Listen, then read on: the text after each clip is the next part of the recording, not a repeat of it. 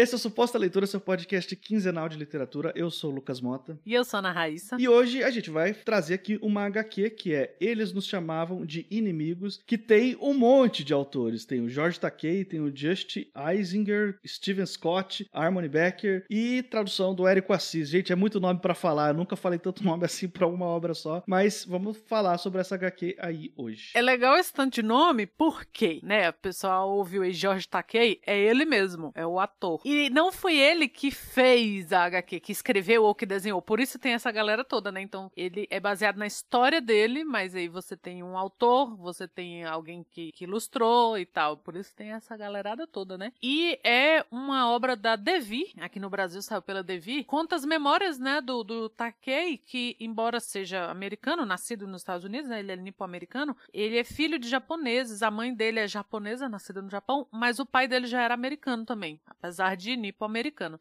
Cara, eu não sei, Lucas, como foi para você, a gente pode até começar já por esse lado, de que assim, a gente fala em campos de concentração, a gente imagina que é uma coisa restrita à Alemanha nazista da Segunda Guerra Mundial, né? E não é, assim, na, na época da, da Segunda Guerra, principalmente nesse período que a gente fala, começa em 1942, que era o auge, né, do conflito, os Estados Unidos criaram, depois do que eles foram atacados, né, a, o episódio Pearl Harbor e tal, eles criaram um campo de concentração para japoneses, para asiáticos, né, e assim, é o que eu falei, o Jorge Takei, o próprio pai dele já eram americanos nascidos lá. E mesmo assim, eles foram confinados nesse campo de concentração por quatro anos. A gente não imagina que essas coisas existam, porque é aquela história, né? A história, literalmente, é contada por quem venceu. Então, assim, eles não vão contar sobre o massacre de Tulsa, que tá, né, essa semana falou-se muito disso. Eles não vão contar que eles criaram campos de concentração para asiáticos na nos Estados Unidos, e a gente esquece que no Brasil também teve campos de concentração, né, feito pelo Getúlio Vargas, para evitar que uma horda de miseráveis chegasse à cidade de Fortaleza. É bom essa história estar tá sendo contada, né, essas histórias estarem sendo contadas. E aí hoje a gente vai discutir essa que é uma história contada por um menino que passou por aquilo, e até hoje é muito famoso, e ele é, é, é ativista do, do direitos humanos e tudo. Então ele tem toda uma história ativista, né? E também na ficção científica. Isso tudo é muito interessante, né? Porque a gente tem aqui, o, o Jorge tá aqui, que por si só é uma figura que já tem status de lenda, né? Porque ele faz parte daquela primeira, do primeiro elenco da primeira série do Star Trek, entrou pra história, super aclamado, famosão e tal. Então, se a gente fosse ter aqui uma HQ só contando a história dele como ator, já seria, já teria muita história para contar. Já seria interessante em vários aspectos e talvez até exista um HQ, algum livro ou algum outro material contando esse lado ator dele. Mas aqui ele se concentra no episódio da infância dele, que é quando o pai dele acorda ele, o irmão, um dia do nada e fala assim: olha, olha só, vamos arrumar coisa de vocês aí, nós vamos se mudar, a gente vai sair da nossa casa. E eles não entendem, né? Porque ele fala o tempo todo na HQ que ele e o irmão dele, eles não têm noção do que tá acontecendo, que é um negócio completamente assim estranho para eles, eles não sabem que aquilo é um campo de concentração, eles não têm essa noção, né, essa dimensão do problema. Ele vai entendendo isso quando ele vai ficando mais velho, quando ele vai lembrando do que aconteceu. Só que ele vê os pais dele arrasados, completamente arrasados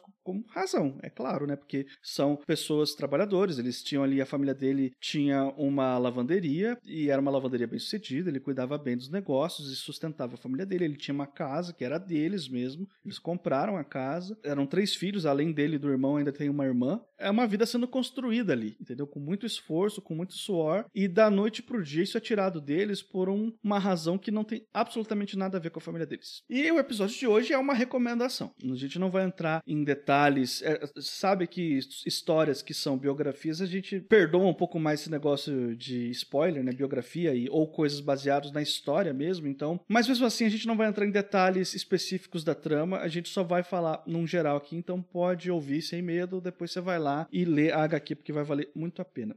Foi uma recomendação sua, essa HQ, Raíssa. Você falou muito dela para mim. Há muito tempo você tá falando aqui que queria ter a oportunidade de falar sobre essa HQ aqui no episódio do Suposta Leitura. E eu queria que você começasse explicando por quê. O que, que ela tem que ela mexeu tanto com você, assim. Eu acho que é um pouquinho do que eu falei no início, da gente não, não ter essa noção. Como a, a história é contada pelos Estados Unidos, vendo pelo lado nosso que tá no Ocidente, a gente perde muita coisa, porque eles não fazem um filme falando, olha, né, a gente colocou colocou asiáticos e, e nipo-americanos num campo de concentração. Eu acho que esse, esse levantamento histórico está sendo feito muito recentemente. Então, assim, eu quis falar primeiramente por esse choque, né, que a gente tem, assim, de saber que essas paradas horrorosas aconteceram. E a gente fica com a história sanitizada, né, de que de alguma forma os Estados Unidos venceram a Segunda Guerra, livraram o mundo do horror nazista e são the land of free, né, a terra da liberdade, onde tudo acontece. A gente já sabe que não é assim, mas a verdade é pior ainda. E eu acho que foi por isso que me marcou tanto, porque também a gente vê muitos anônimos passando por essas coisas, né? Uma infância terrível e tal. E eu achei muito interessante ser contado por um cara que é muito famoso, porque ele é famoso tanto pelo seu ativismo, né? Tanto pelos direitos humanos quanto os direitos LGBTQIA+,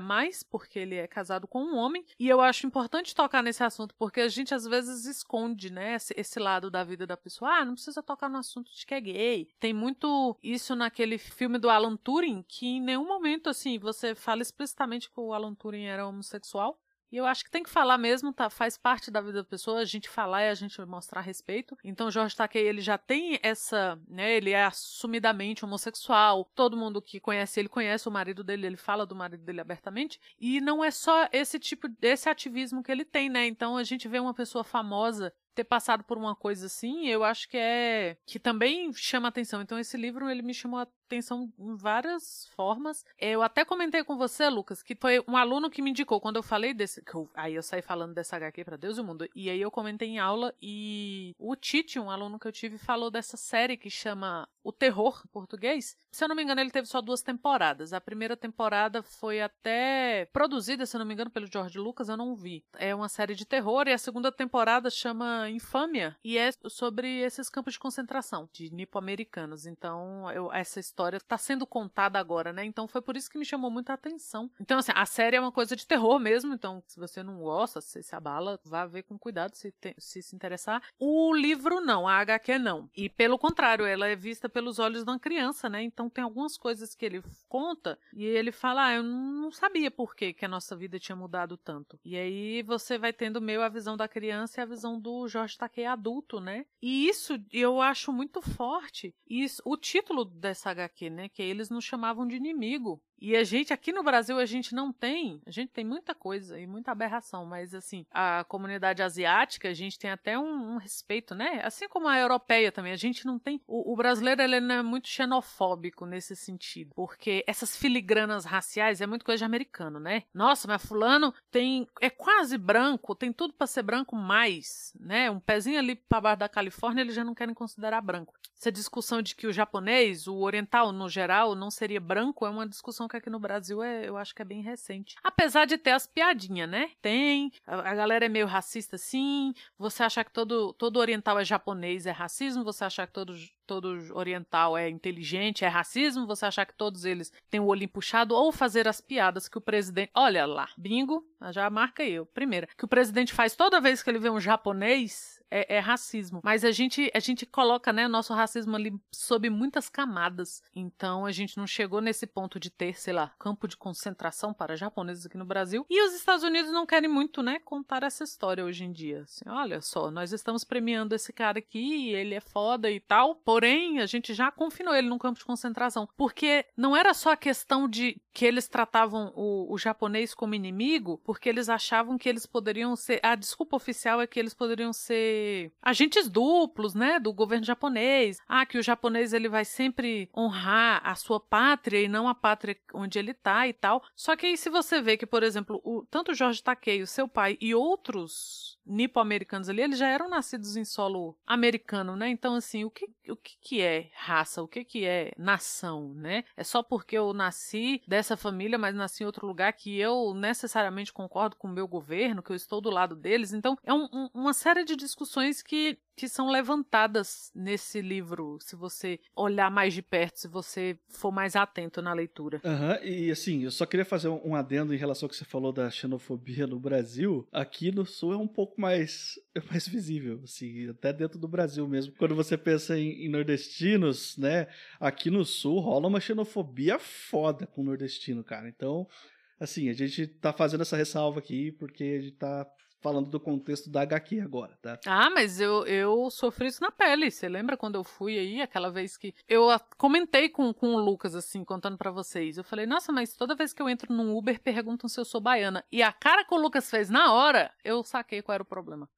Porque, eu, assim, Aqui em Brasília é muito, assim, todo mundo, né, 80% da população brasileira é descendente nordestino. Então a galera tem muito isso, assim, ah, sua família é da onde, né? É cearense, é baiana, é pernambucana, é da onde? E então eu não tive essa malícia. Toda vez que alguém perguntava assim, a senhora é baiana? E aí depois eu descobri que era o quê, né? Era por preconceito, assim. E aí eu comecei a responder assim, não, pode ficar tranquilo, não sou. E aí eles se desculpavam, mas é por... Mas assim, é, é uma outra discussão, eu acho, a forma como, como a gente trabalha nossa, nosso racismo, a nossa xenofobia e como é trabalhado pelos Estados Unidos, né? É, a gente tem uma camada aí de da dita paz social, paz racial, que é muito mais forte do que nos Estados Unidos. Eles não fazem questão nenhuma de, de passar a imagem para o mundo que eles são um país que, que aceita todas as raças. Não, não fazem assim. E a gente vê isso muito no que é produzido culturalmente por eles, né? A gente teve a época em que o cinema americano e, e nos quadrinhos o inimigo era o russo. Sempre que você queria um, um inimigo, ele era russo. Tem a a, Forma da Água, que é um filme mais recente do Del Toro, só que é ambientado na Segunda Guerra Mundial, o inimigo é o russo. Aí depois o inimigo passou a ser o chinês, e aí depois o inimigo passou a ser o árabe, né? Desde de, do 11 de setembro. Então, toda vez que você precisa de um cara para você desconfiar, para você ser inimigo, ou para você salvar, hoje em dia é o árabe. Então, assim, eles não têm esse verniz que a gente quer passar de que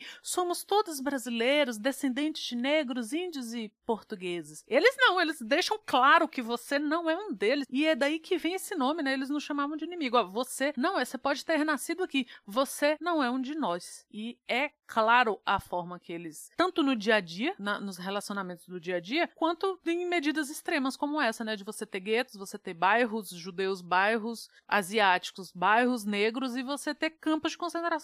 Eu acho que a principal observação que eu faço sobre essa HQ e a, a coisa que mais me chamou a atenção é que essa história ela é um lembrete muito forte pra gente de que, às vezes, uma situação de medo coletivo, que aqui na HQ é o ataque a Pearl Harbor pelos japoneses na época da Segunda Guerra, né? Uma situação de medo coletivo é o suficiente para que o Estado endosse também os preconceitos coletivos. Então, o preconceito da sociedade americana contra os, os nipo-americanos, ele não começou por causa de Pearl Harbor, ele já existia. Pearl Harbor só foi um medo coletivo que fez com que agora vamos colocar, a, com a ajuda da lei, né? Porque foi aprovada uma lei para isso, vamos colocar todos eles em campos de concentração, porque nós não sabemos se eles são traidores, se eles são espiões. Eles tinham soldados nipo-americanos no exército americano lutando para defender os Estados Unidos. Todos eles receberam baixa, foram dispensados, sabe? Aquela coisa tipo, não, agora a gente não pode mais confiar em vocês. Esse preconceito, ele não veio assim da noite pro dia. Ele estava ali há muito tempo, muito enraizado lá no fundo e às vezes talvez as pessoas escondessem e não falassem em voz alta, mas uma situação de medo coletivo é mais do que suficiente para que a população mostre a sua verdadeira face e para que o Estado assine embaixo, né? Para que o Estado fale, não é isso mesmo, nós vamos fazer esse tipo de segregação mesmo, porque nós, afinal de contas, nós temos que defender os nossos países de potenciais traidores, de potenciais espiões e toda aquela história de que essa comunidade está ali há tantos anos trabalhando, contribuindo para a economia local, gerando empregos e tendo uma vida que realmente colabora para o desenvolvimento da nação, tudo isso é simplesmente esquecido por causa de um preconceito aliado ao medo coletivo, que é um negócio que não foi a única vez que isso aconteceu na história da humanidade, mas essa HQ deixa isso claro, porque eles já estavam lá, há gerações. Eles já estavam totalmente fazendo parte do dia a dia dos Estados Unidos. Eles não podiam negar que tinha toda uma sociedade nipo-americana vivendo ali e se desenvolvendo ali. Não podia negar, tava lá, entendeu? Já existia. É só um medo coletivo fazendo um preconceito deixar de ser uma coisa de chavada para ser uma coisa dita em voz alta no meio da rua, a ponto de das pessoas falarem assim: não, você é japonês, eu não quero você na minha loja, sai daqui que eu não vou te atender. É, é muito importante isso que você está dizendo e me lembra várias outras discussões que a gente já teve aqui no podcast relacionada a outras leituras, né? Uma delas é quando a gente falou do Persepolis. E no Persepolis tem isso que você falou muito claro, porque ela cita que quando quando eles tiveram manifestações contra o chá, né, contra a ascensão do chá, tal, que começou com toda aquela contra-revolução, que eles chamam de revolução iraniana, ela pergunta para a mãe dela, ela percebe que os vizinhos de um dos vizinhos lá, uma família, tá denunciando os outros vizinhos para o governo repressor e tal. E ela fala: Mas eles marchavam com a gente quando a gente era contra o chá. Por que agora eles estão a favor? E é isso que você falou: o medo tava ali, ele não começa de uma hora para outra. O governo, a estrutura social, ele, ele só embasa aquilo. Então, quando você fala que um governo, ah, mas não importa o que o governo fale, o que o presidente fala, o que o chefe fala, importa sim, porque é isso que empodera essas pessoas. Por exemplo, aqui no Brasil, depois que foi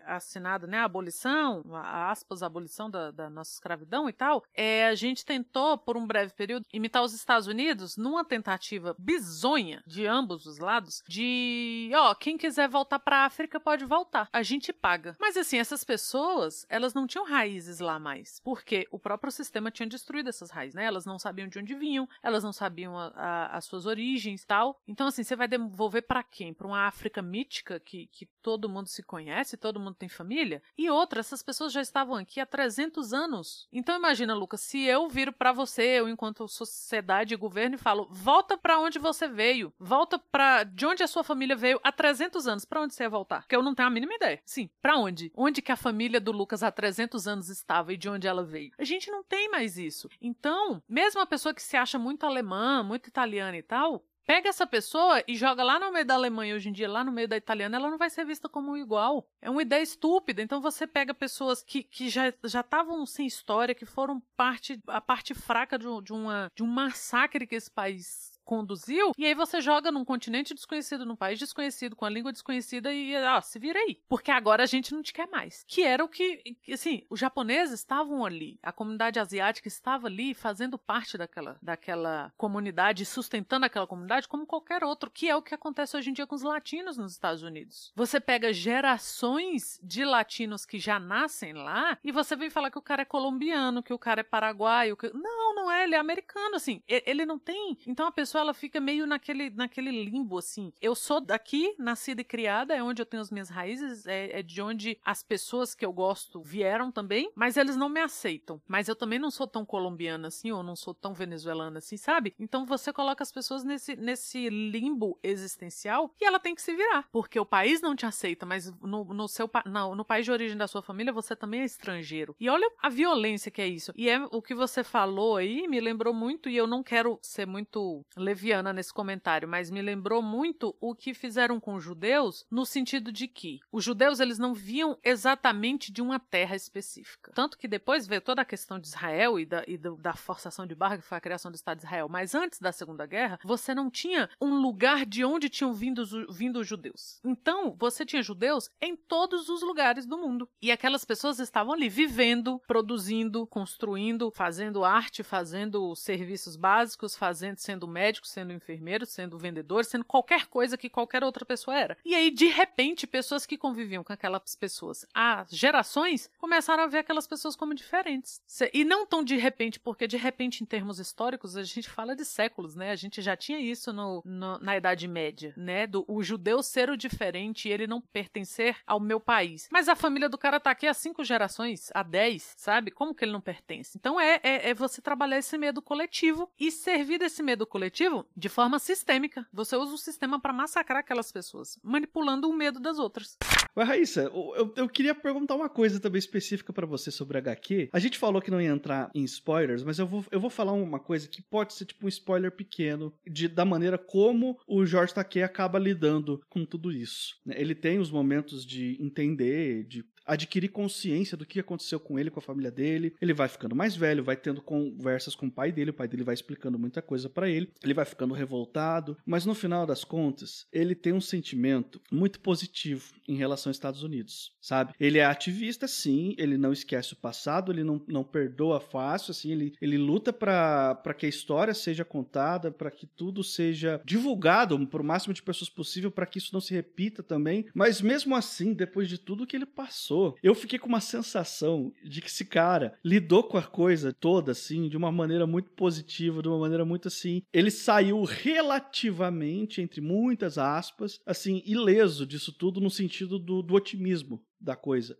Cara, se isso tivesse acontecido comigo, Raíssa, com alguém da minha família, eu jamais ia perdoar esse país desgraçado e ia ser inimigo pro resto da vida, entendeu? É isso que eu queria perguntar para você. Você se identifica com esse sentimento mais positivo dele ou você ia ser mais rancorosa como eu? Lucas, véi, eu falo isso toda vez que a gente vê uma série. Até antes da gravação a gente tava falando sobre isso. Essas séries que agora estão mais ou menos na moda, né? De terror racial. Assim. O Watchmen trabalhou isso. O Them, que é uma série que tá no Prime agora, teve um pouquinho disso naquele filme, né? No Us e no Corra. Lovecraft Country, né? Lovecraft Country. Então essas coisas estão sendo feitas, né? E assim, eu quando vejo essas coisas, eu fico no nervo que eu não caibo em mim. Às vezes eu não consigo terminar de assistir de puro ódio. A sensação que eu tenho é que eu vou entrar em combustão de raiva. E aí eu fico pensando, isso, isso que você falou. Cara, e essas pessoas continuam aí. E essas pessoas continuam. Então, assim, é uma situação que eu não sei o que eu faria. Porque do lugar que eu estou, da vida que eu tenho, tudo, eu tenho a impressão que você tem. Que eu ia odiar essas pessoas para sempre, que eu ia pôr fogo naquela desgraça daquele país a qualquer momento e sempre que pudesse. Mas eu não tenho essa vivência, sacou? Cara, eu não, não sei, assim, é, o, é uma reflexão que essas coisas me trazem e que eu só fico perturbada. Eu não tenho uma resposta para você, porque eu não, nunca tenho quando eu chego nesse ponto. Porque eu penso exatamente como você. Eu nem ia ficar de boa assim, sabe? Ah, então agora eu vou deixar esses desgraçados me darem prêmios, eu vou deixar esses desgraçados dizerem que amam, que eu, eu quero que eu quero pôr fogo, eu quero que vocês sejam reduzidos a cinzas. Mas eu não sei. Eu não sei que tipo, que outros aspectos da vida da pessoa levam ela a continuar gostando daquele lugar e a lutar e falar: "Não, eu não vou sair daqui". Eu tenho tanto direito quanto vocês, seus filhos da puta, que os invasores são vocês. Também eu fico muito dividida. Muito assim, de, de odiar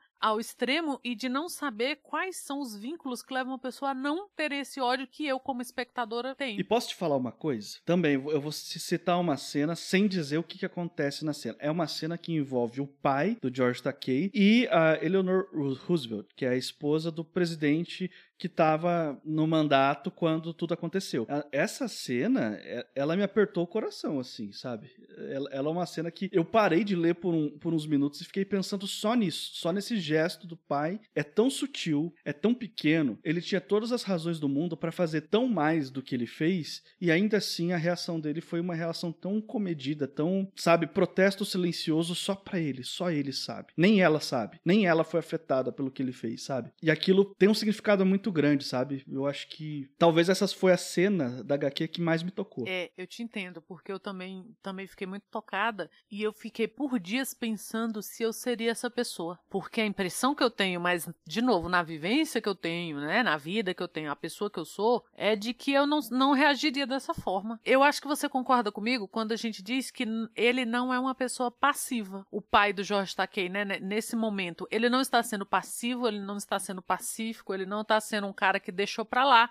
E isso é tão forte, isso é tão forte, porque para mim, quando você fala que a pessoa, ah, que fulano foi contra alguma coisa, significa que ela foi vocal, que ela se impôs frontalmente aquilo e que ela falou e que ela brigou e, que... e não, e ele fez a mesma coisa, só que de uma outra forma. E eu acho isso tão significativo e isso é tão grande, né? A gente não mencionou, mas o pai do George Takei, ele acabava virando uma espécie de líder no, no, no campo de concentração porque ele articulava, ele sabia falar japonês e inglês, então ele conseguia falar com os mais velhos que só falavam japonês e com os mais jovens que só falavam falavam inglês. Então ele acabava que virava mesmo que um, uma espécie de síndico barra líder ali no campo. As pessoas vinham falar com ele, pedir as coisas para ele, pedir ajuda dele. E ele sempre muito solidário, muito articulado. E ele acabou virando uma espécie de porta-voz da galera. Então ele tinha um local de respeito, de prestígio, sabe? As pessoas gostavam dele, tratavam ele como um representante mesmo. Não no sentido político, partidário da coisa, mas no sentido de o cara tá aqui com a gente, sofrendo as mesmas coisas, e é ele que vai ser a nossa voz a hora que a gente precisar ser ouvido. E nesse momento, com a, com a Roosevelt aqui no, na HQ, isso não se perde. Ele não deixa de ser, de ter essa postura de líder, de ter essa postura de representação. Mas o gesto dele, por mais singelo que seja, ele fala alto. Ele fala muito alto, entendeu? Sim. E são essas histórias particulares, assim, que são tão fortes, né? Eu lembro muito do Maus nisso, assim, como a história do pai do autor é uma história tão forte e tão feita de, de resistências cotidianas que eu fico sempre muito feliz de alguém ter se disposto a contar essas histórias. Porque são coisas que você pensa, nossa, isso estaria num filme, essa pessoa tem que ser muito forte, muito corajosa, muito não sei o que, muito para fazer isso. E não, e são pessoas comuns que são capazes de gestos de tanta coragem coragem, de tanta resistência, que eu sempre fico feliz, assim, poxa, que bom que, que alguém contou essa história e que outras pessoas estão sabendo, porque são gestos fortes. É, você mencionou aí o mouse, e eu queria lembrar que nós já temos um episódio sobre o mouse, que é o 47, suposta leitura 47, que parece que foi 10 anos atrás,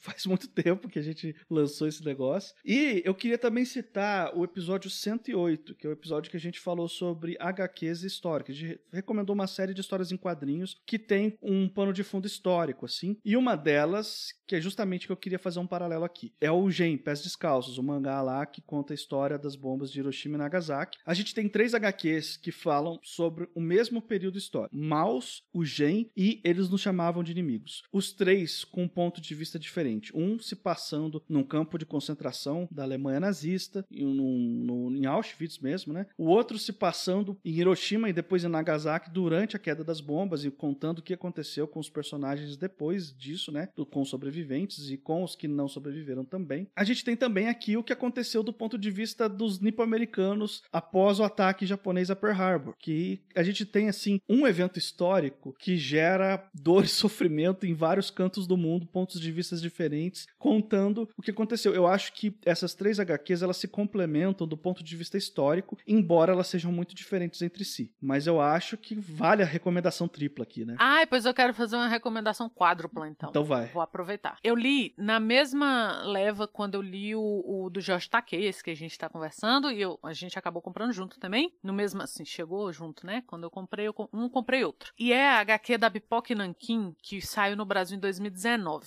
que chama Grama. Grama de grama, de matinho assim mesmo. É um HQ imensona, assim. Ele é um quadrinho sul-coreano. Então ele não é um mangá, um manga. Ele é um manuá, ou manhua, não sei como é que fala. Ele conta a história, a autora, e é como esse. Você começou falando do. do eles não chamam de inimigo, que chamavam de inimigo, que é uma coisa cheia de autores, porque a moça, a Suk, ela entrevistou uma senhora que eles conhecem como vovó, que é uma ativista pelos direitos das, das mulheres que foram usadas como mulheres de conforto. Daí vocês já entendem do que estamos falando, que hoje em dia ela tem mais de 90 anos e ela é ativista do direito dessas mulheres que foram usadas como mulheres de conforto na Segunda Guerra Mundial, na China e no Japão, para serem indenizadas, elas ou suas famílias. E conta a história dela desde a infância, da época da Guerra Sino-Japonesa, e aí, onde já tinha o, o, Exército Imperial Japonês, é uma coisa feroz, assim. É, é impressionante a gente, a gente ver, assim. E a, a gana imperialista do Japão, né? Então é uma coisa que a gente tem, tem muita distância cultural e a gente às vezes não, não fica sabendo. E aí conta desde a infância dessa, dessa vovó e a família teve que dar ela, porque a família não tinha condição de mantê-la, então ela foi dada para uma família criar, mas a família acabou escravizando ela, ela trabalhava como escrava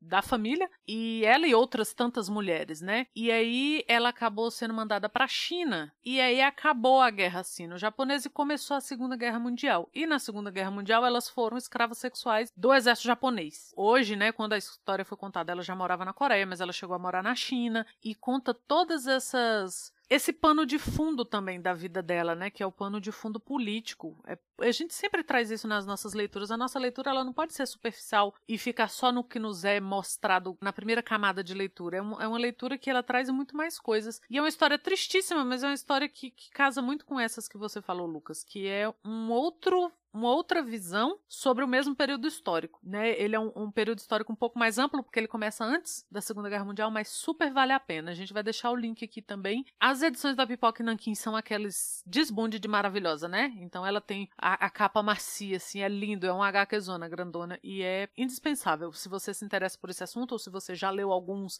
e quer ler os outros, pode ir. Aí, são considerações finais? Ai, meu Deus, a vida é uma merda. É a minha consideração final. Mas as pessoas podem ser ótimas na medida que as pessoas são horrorosas. Porque, lembra, eu acho que no início da pandemia eu falei isso aqui, que o melhor do ser humano não nos define, mas o pior do ser humano também não nos define. Porque, enquanto raça humana, nós estamos no limbo das insatisfações, né? Beijo pro Nietzsche. Essa é a minha consideração. E a gente tá chegando ao final aqui de mais um podcast. Se por um acaso esse aqui é o primeiro suposta leitura que você tá ouvindo, eu quero te lembrar que esse aqui é um podcast quinzenal. A cada duas semanas um episódio novo sai, sempre às quartas-feiras. Então, para você não perder os episódios, você pode assinar o feed do Suposta Leitura em qualquer agregador de podcast da sua preferência. A gente está disponível em todos, incluindo o Spotify. A gente também está nas redes sociais. E se você quiser conversar com a gente, falar com a gente, mandar dicas, reclamar, elogiar, a gente está no Instagram e no Twitter como arroba suposta leitura. E se você quiser mandar um e-mail pra gente, a gente tem o nosso Gmail, que é supostaleitura.gmail.com. Eu sou o Lucas Mota, você vai me encontrar também no Twitter e no Instagram, no arroba mrlucasmota. Eu sou a Ana Raíssa, eu também tô lá no Twitter, é Ana Raíssa, tudo junto com dois N's, dois R's e dois S's. E na outra semana estamos de volta. Até lá.